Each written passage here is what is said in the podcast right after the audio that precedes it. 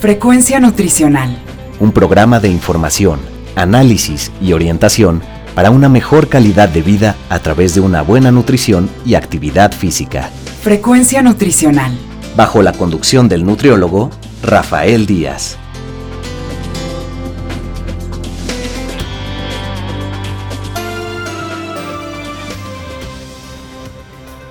Hola amigos y amigas, les saluda Rafael Díaz García. Ya estamos en su programa Frecuencia Nutricional, un programa de la Universidad Autónoma Metropolitana, Unidad Xochimilco, para Guam Radio 94.1 FM. Antes de cualquier otra cosa, quiero agradecer a todos los que durante estos días nos han seguido en nuestra página web y se han puesto en contacto con nosotros vía correo electrónico, Facebook y Twitter. Sus comentarios y sugerencias son muy importantes para todos los que hacemos este programa. Recuerden que Frecuencia Nutricional es un programa hecho por personal docente e investigadores de la licenciatura en Nutrición Humana de la UAM Xochimilco para todos ustedes, y el cual tiene como objetivo informar, analizar y orientar en los diferentes temas relacionados con la alimentación y la nutrición. El día de hoy contamos con la presencia del licenciado en nutrición Adán Betancourt López. Él es egresado de la carrera de nutrición humana de la UAM Xochimilco, aspirante a la maestría en ciencias de la salud de los trabajadores y actualmente se encuentra terminando el curso taller de investigación, acción estratégica multidisciplinaria en salud pública por parte del Departamento de Salud Pública de la Facultad de Medicina de la UNAM ha realizado su investigación sobre hábitos de alimentación en personas en situación de calle y es miembro activo del colectivo LGTB de la alcaldía Tláhuac con el tema de promoción a la actividad física y salud pública. Eh, hoy vamos a platicar con él sobre el tema de bajar en peso como nuevo propósito de año nuevo. Eh, Adán, bienvenido a Frecuencia Nutricional y bienvenido a tu casa nuevamente. Muchísimas gracias, muchas, muchas gracias por la invitación. Buenos días. Oye, pues este, estamos iniciando el año prácticamente y siempre este tema de los propósitos de año nuevo es típico, ¿no? Este, hay quien dice quiero ganarme la lotería, viajar, se ponen objetivos pues realmente que dice uno pues no depende todo siempre solo de uno, pero bajar de peso, este es eh, conocido como un tema sobre todo después del destrampe de las fiestas eh, decembrinas. ¿Qué hay de esto tan cierto? Como el planteamiento o es un mito el que se hace este objetivo de bajar de peso y realmente no se logra lo que se plantea? Pues mire, eh, básicamente esta idea que tenemos alrededor de que cuando en Año Nuevo comenzamos con esta lista de propósitos, viene, nos, nos remonta a inclusive desde hace más de 4.000 años en la historia de la humanidad. No es como una moda del mundo occidental que de repente eh, existan estas listas que hacemos a, principio de año. Eh, más o menos eh, se calcula que desde los babilonios ya existía esta lista de propósitos, ya que ellos tenían un festival que duraba 11 días aproximadamente en el mes de marzo, y ellos hacían una lista de propósitos con la esperanza de ganar un buen favor por parte de sus dioses y recibir bendiciones a lo largo del año. Ya después, con la instauración del calendario gregoriano, seguimos con la tradición de, realizar estas listas de propósitos de Año Nuevo, ahora ya con un eh, propósito inclusive un poco más egoísta, ¿no? Como usted lo comenta, y definitivamente dentro de los que más claramente siempre aparecen es la disminución de peso. Se calcula que aproximadamente los mexicanos en estas fechas de diciembre subimos alrededor de 3 kilos o más. También hay que considerar que, pues bueno, nuestra gastronomía es muy rica y pues no nada más nos limitamos a alimentos, también muchas veces vienen incluidas bebidas, ya sea, por ejemplo, el ponche, que también es una bebida que viene con bastante azúcar, o también el consumo de alcohol. Entonces, todo esto al final pues nos hace ganar un poquito más de peso durante estas fechas y pues es claro que la gente quiere como bajarle a estos excesos que pudo haber recurrido durante este mes y entonces en enero eh, aprovechando que es este inicio de año como que queremos reiniciar nuestra vida, queremos convertirnos en mejores personas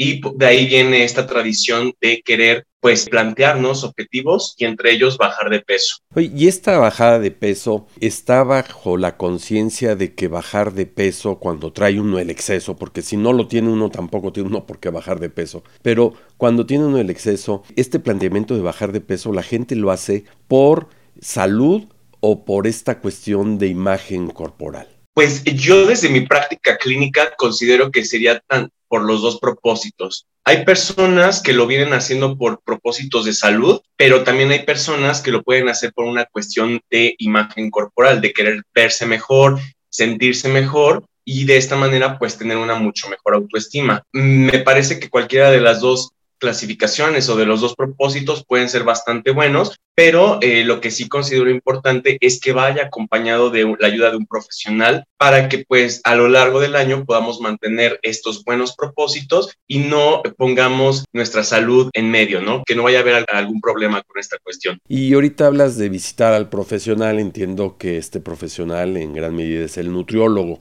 ¿Por qué es importante visitar al nutriólogo y no caer en estas propuestas a veces de dietas que también suelen aparecer en las revistas populares de bajar de peso con dietas rigurosas, en 15 días baje usted 5 eh, kilos o cosas por el estilo. ¿Por qué asistir con el nutriólogo? Bueno, la labor del nutriólogo o de la nutrióloga no se limita únicamente a hacer planes de alimentación, ¿no? Que es como por lo que más nos ubica la gente, por hacer eh, lo que denominan también dietas. A mí la palabra dieta no me gusta, entonces no la suelo ocupar, pero hacer planes de alimentación, ¿no? Sin embargo, el campo en el que podemos trabajar como nutriólogos o como nutriólogas, también nos dedicamos, por ejemplo, a la investigación, a la administración de comedores, a la alimentación comunitaria, a la nutrición clínica y de deportiva, al diseño de políticas públicas, a la docencia y también en la industria alimentaria. Dentro de las razones que podríamos ahorita, como usted comenta, visitar a un nutriólogo y no caer en este tipo de propuestas que luego nos pueden traer algunos medios de información masiva, pues es por, yo lo considero básicamente que es, no hay un acompañamiento real como el que puede brindar un profesional o una profesional de la atención. Nosotros o nosotras en la práctica, pues preguntamos eh, sobre hábitos de alimentación, hábitos de actividad física, física, antecedentes heredofamiliares, también preferencias alimentarias. Es un, como una entrevista, bueno, yo al menos así la veo, como una entrevista en la cual me cuentan de su vida, qué les gusta, qué no les gusta. Inclusive a veces me atrevo a preguntar qué esperarían como de su tratamiento nutricional para que haya un buen acompañamiento a lo largo del tiempo y las personas se sientan cómodas y no vean esto de la atención nutricional como, ay, es que pues fui porque ya no tenía remedio o porque me mandó el médico, sino al contrario, cambiar esta perspectiva y que la gente se sienta acompañado durante el proceso y que podamos resolver cualquier tipo de dudas. Estos retos de 21 días o de dieta de la luna o de dieta de la piña o dieta de lo que sea puede ayudarnos en algún punto a bajar de peso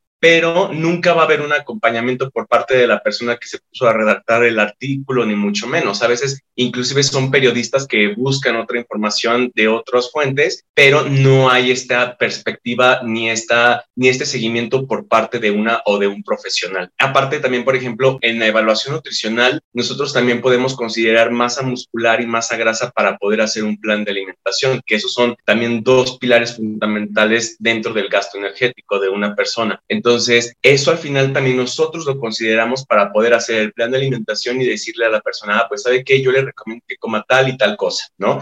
Entonces, más que nada por eso eh, es la parte de importancia de acudir con un o una profesional, el acompañamiento que podemos brindar. Lo que me estás diciendo es de que también el acompañamiento pues es personalizado y en cambio cuando es a través de una revista pues es un medio de difusión masivo y no todas las personas tienen las mismas condiciones las mismas características, pueden bajar de peso y de alguna forma pues hay que hacer todos estos estudios que el nutriólogo entre otras cosas manda hacer como puede ser desde la medición de peso, talla, índice de masa corporal o cualquier otro estudio de gabinete de laboratorio que siempre es importante para saber qué tanto puede la gente bajar de peso, ¿no? Quisiera pensar por ejemplo que te puede llegar un paciente que quiere bajar de peso pero quizás también es diabético, es hipertenso o tiene alguna patología que le complicaría una, con una dieta de estas este, restrictivas, ¿no? Claro, totalmente. Sí, sí, sí. Aparte de enfermedades, pues no todos tenemos el acceso a la misma calidad de alimentos entonces, por lo tanto, también eso puede ser una parte importante.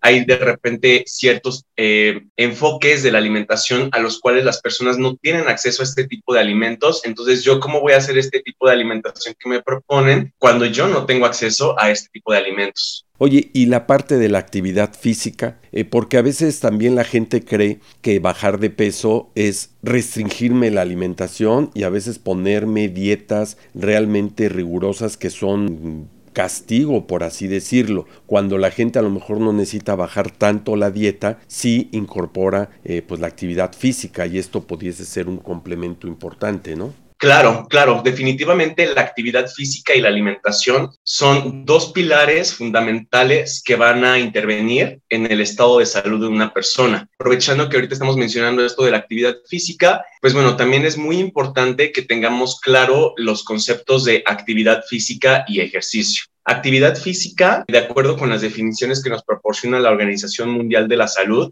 actividad física es cualquier movimiento que nosotros realizamos que eh, a través de nuestros músculos involucra un gasto energético. Cuenta, es lo que yo les comento mucho también en, en, consulta a las personas que acuden conmigo, que cuenta desde el hecho de que salgamos a caminar 30 minutos, acomodemos nuestra recámara, ayudemos en las labores a lo mejor de nuestro hogar todo esto al final nos representa un gasto de energía. Y el ejercicio, ya como tal, es una actividad que está planificada, que aparte es competitiva, que tiene un reglamento y que por lo tanto ya también tenemos un entrenamiento físico diario. Esto ya es una actividad que ya está mucho mejor planificada. Entonces ahí es importante que tengamos estas dos diferencias entre actividad física y ejercicio. Y entonces, eh, regresando a, este punto de la actividad física y de la alimentación, pues sí, precisamente son dos factores que intervienen definitivamente en el estado de salud de una persona, también considerando pues la parte genética que nos puede hacer susceptibles a tal o tal enfermedad y por eso es que nosotros preguntamos antecedentes heredofamiliares. Definitivamente, pues la actividad física es un pilar y también cuando la gente acude a evaluación nutricional,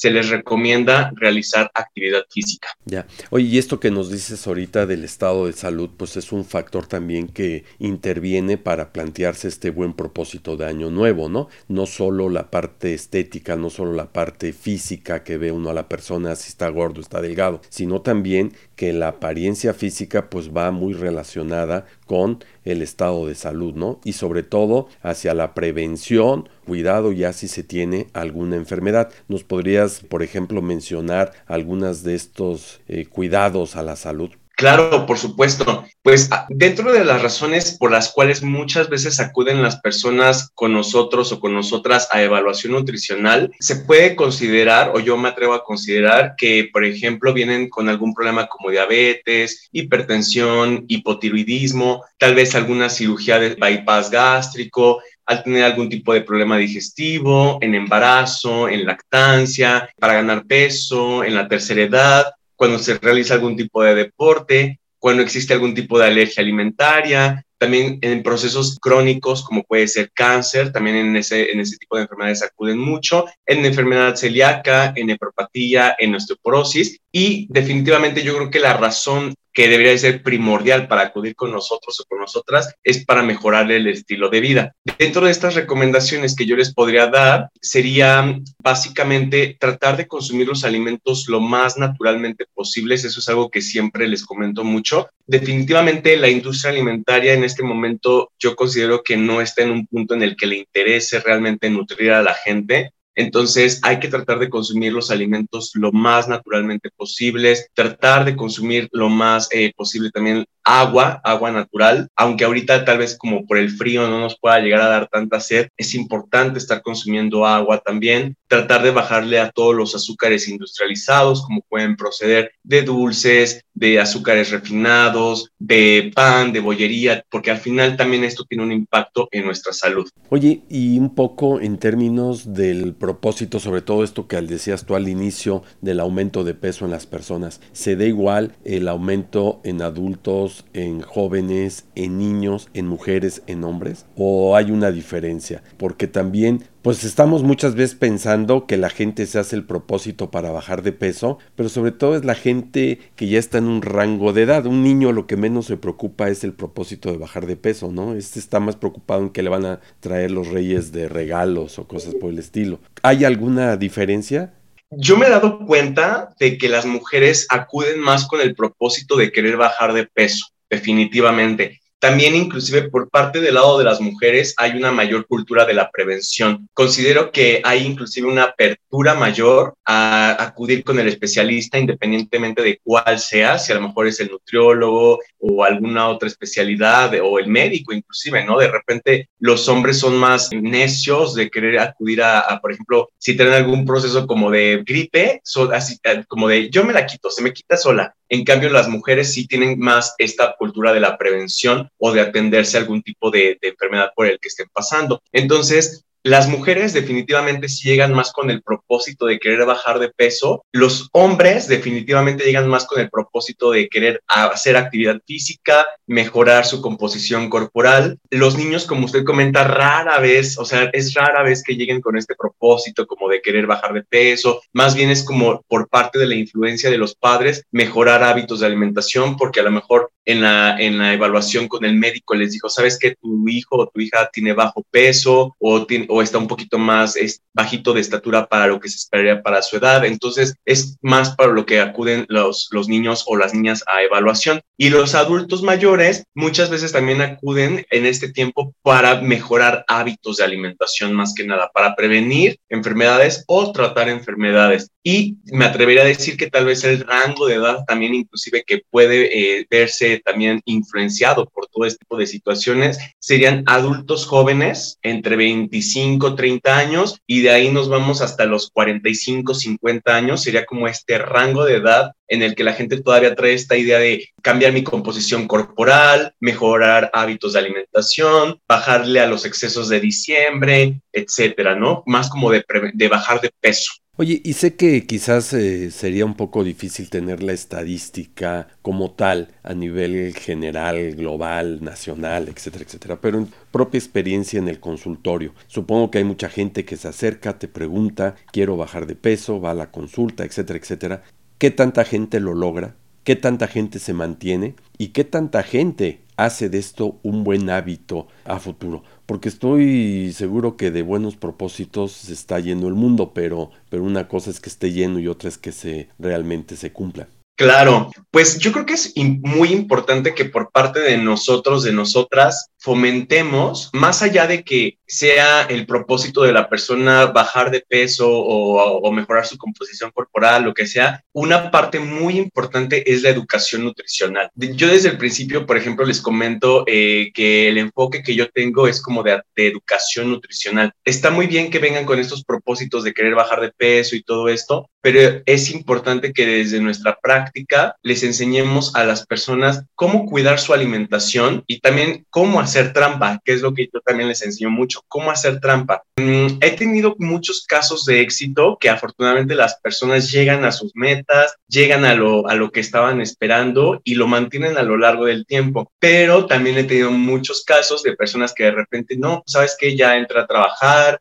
o pues ahorita por el momento no puedo seguir con el plan de alimentación, etcétera. Entonces yo me atrevería a decir que afortunadamente desde mi práctica son más los casos de éxito que llego a tener que los casos que se llegan a quedar como un poquito estancados. De todos modos, eh, a mí me gusta tener un seguimiento, entonces a lo mejor de repente ya una persona ya no puede seguir por cualquier tipo de razón, pues preguntar cómo has estado, sigues tu plan de alimentación, ya no lo sigues, qué ha pasado durante este tiempo. Y digamos que de 10 personas que acuden conmigo, desde mi perspectiva, 7 consiguen sus metas y los otros 3 se quedan un poquito rezagados, pero yo espero que en algún momento puedan, ya sea conmigo o con cualquier otra colega, cumplir estas metas que puedan llegar a tener eh, sobre su salud. Y hay gente que se frustra, hay gente que no ve que está bajando de peso con la velocidad que quisiera, o gente que ve por más dieta que hace, pues no logra lo que se está planteando. Sí, claro, claro, claro, ocurre mucho. Yo creo que también inclusive nos puede llegar a pasar a nosotros o a nosotras que tenemos pues el conocimiento de que de repente decimos, ay, pues me quiero poner de tal modo y no lo estamos logrando. La frustración es parte de nuestra vida y no nada más en esta parte como alimentaria. Inclusive en, el trabajo, en otras esferas de nuestra vida se puede ver un poco eh,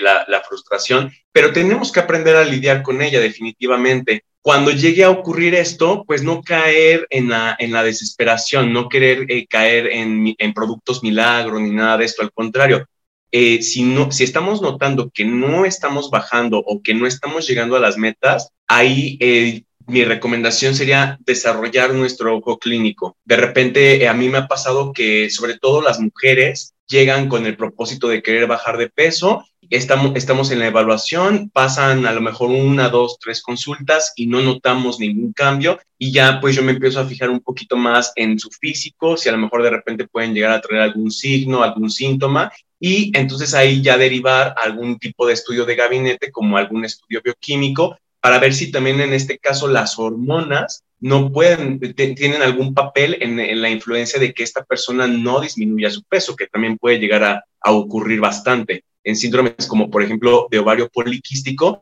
pues las mujeres difícilmente bajan de peso. O sea, es, un poquito complicado, pero no es imposible. Ya, aquí por esto que nos dices, entiendo entonces que todo esto es todo un trabajo multiprofesional, ¿no? Donde el médico, el nutriólogo o nutrióloga, el activador físico, el psicólogo, eh, sobre todo porque también debe de haber condiciones psicológicas que tienen mucho impacto, ¿no? Totalmente, sí, entre, entre más multidisciplinario sea el equipo, de una mejor manera la persona puede llegar a sus metas y de esta manera mejorar su calidad de vida en múltiples aspectos, no nada más desde un aspecto nutricional. Veo de alguna forma también que mucha gente pudiese pensar, sobre todo que ir a estos profesionales pues, siempre genera un gasto, eh, mayor o menor de acuerdo a la institución o al, al especialista que se vaya, pero es más gasto y catastrófico el tener que caer a un hospital por un problema de un coma diabético o por tener que caer a un hospital por un problema de un derrame cerebral generado por una hipertensión o cosa por el estilo. Entonces creo que finalmente la inversión sí se tiene que hacer, pero es mucho menor que si se tuviera que llegar al extremo ya eh, fatal, ¿no? Por supuesto, completamente. Sí, a lo mejor planteárnoslo desde una manera mm, amable con nosotros o con nosotras mismas, de no querer comernos el mundo en un momento y a lo mejor pagar nutriólogo, pagar médico, pagar activador físico, pagar gimnasio, pagar, pagar, pagar, pagar, sino empezar poco a poquito desde nuestras posibilidades, ir cultivando en nosotros la, la prevención precisamente. Eh, hay cifras, por ejemplo, que yo he leído mucho que al sistema de salud actualmente le cuesta más de 60 mil pesos mensuales atender a una persona con diabetes. Y actualmente, pues ya nosotros, por ejemplo, que somos generaciones más jóvenes, ya no vamos a tener acceso a sistemas de salud como el ISTE o el IMSS. Entonces, si desde una vez podemos ir previniendo todo este tipo de catástrofes, mucho mejor. Poco a poco, desde la medida de nuestras posibilidades, pero que sea paso a pasito, pero sin, sin, sin pausas, más que nada.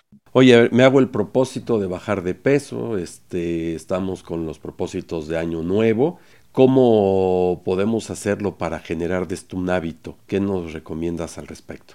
Claro que sí. Pues yo les recomendaría una serie de, eh, de recomendaciones de, puntos muy, muy importantes y básicamente como sencillos de poder realizar para que esto no sea, a lo mejor, no frustrarnos también, inclusive si a lo mejor en inicio de año no empecé con estos propósitos y entonces ya todo el año ya no lo voy a hacer. Al contrario, yo creo que cualquier etapa de nuestra vida, cualquier momento de nuestra vida es bueno para iniciar nuevos hábitos, nuevas actividades, aprender cosas nuevas. Ya que si estamos en esto de que, bueno, a partir del primero de enero me voy a poner a hacer mi plan de alimentación y voy a empezar a mejorar mi calidad de vida, bueno, primero que nada, yo les recomendaría que nos establezcamos compromisos que sean alcanzables.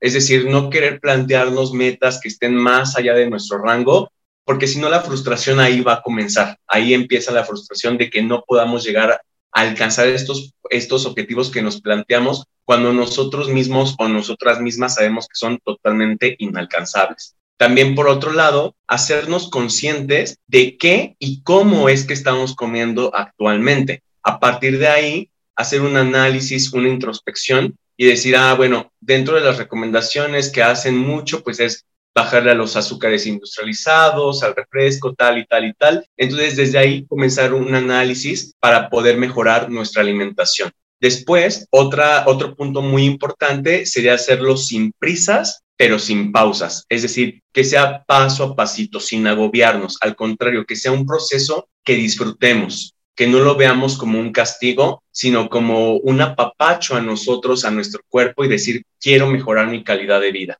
Por otro lado, también no tomar decisiones desde la desesperación, que era lo que le comentaba hace ratito. De repente también hay muchos productos milagro o las dietas que usted bien menciona que reto de 21 días, baja de peso tomando agua, haz esto, tal y tal cosa y vas a bajar de peso. No hacer ese tipo de, actitud, no tomar ese tipo de actitudes más que nada porque puede haber, eh, podemos poner en compromiso nuestra salud. Muchas veces estas, este tipo de dietas lo único que hacen es depletar a la persona, es decir, bajan de peso, pero bajan muchísima masa muscular, bajan muchísima agua y realmente la grasa no la estamos tocando.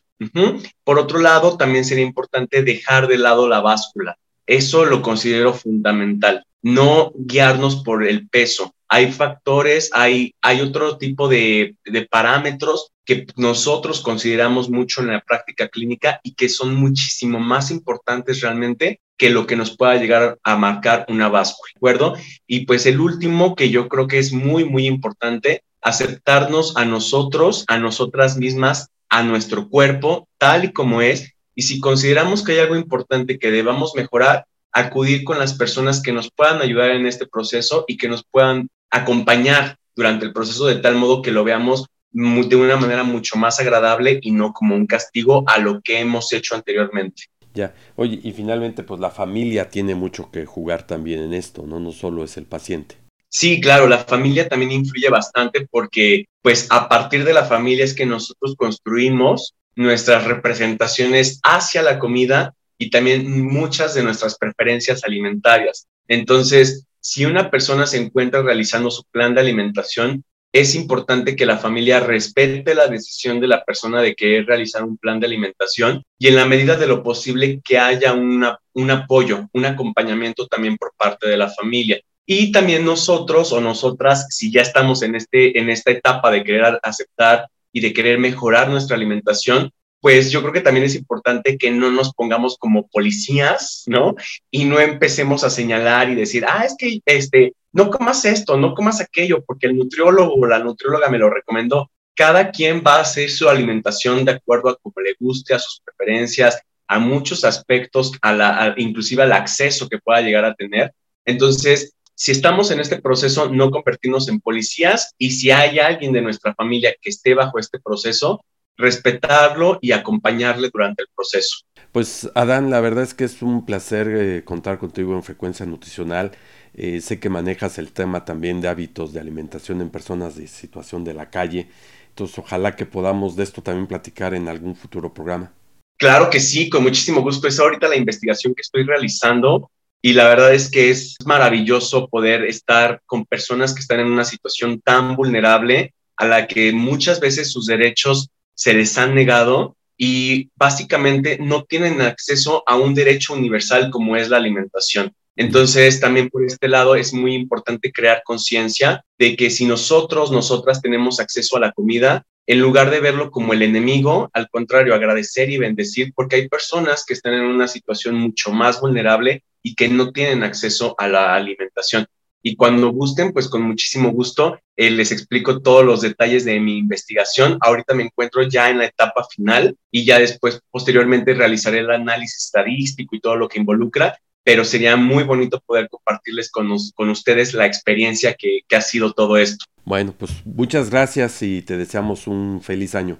Igualmente, muchísimas gracias, felices fiestas, que la pasen muy bien y pues ya ahí están los puntos importantes a considerar y acérquense con un profesional o con una profesional de la salud para que les pueda ayudar a lograr estos objetivos. ¿Dónde te pueden contactar? Claro que sí, mis redes sociales son en Facebook y en Instagram, me encuentran como Nutri Adam Betancourt y también ahí aparece el botoncito de WhatsApp que los dirige directamente a mi número para poder este, agendar, por ejemplo, una evaluación. Y también ahí en mis redes sociales a mí me gusta mucho subir como pequeñas infografías que vayan enfocadas a mejorar el estilo de vida de las personas. Frecuencia nutricional. Amigos y amigas, estamos terminando nuestro programa, el cual esperamos haya sido de su agrado. Recuerden que podemos seguir en contacto a través de nuestra página web http diagonal diagonal frecuencia nutricional www.wordpress.com. Ahí pueden ver los vínculos de Facebook, Twitter e Instagram. Asimismo, lo pueden hacer enviándonos sus comentarios a nuestro correo electrónico frecuencia nutricional Les recuerdo que pueden escuchar todos nuestros anteriores programas en las plataformas de Miss Cloud y Spotify. Solo me resta agradecerle a Alfredo Velázquez en la producción del programa, a la doctora Norma Ramos Ibáñez, coordinadora de la licenciatura en Nutrición Humana de la UAM Xochimilco y a todos los que hicieron posible la realización de este. Finalmente, gracias a todos ustedes por escucharnos, se despide Rafael Díaz, quien los invita a estar con nosotros en nuestra siguiente emisión de Frecuencia Nutricional.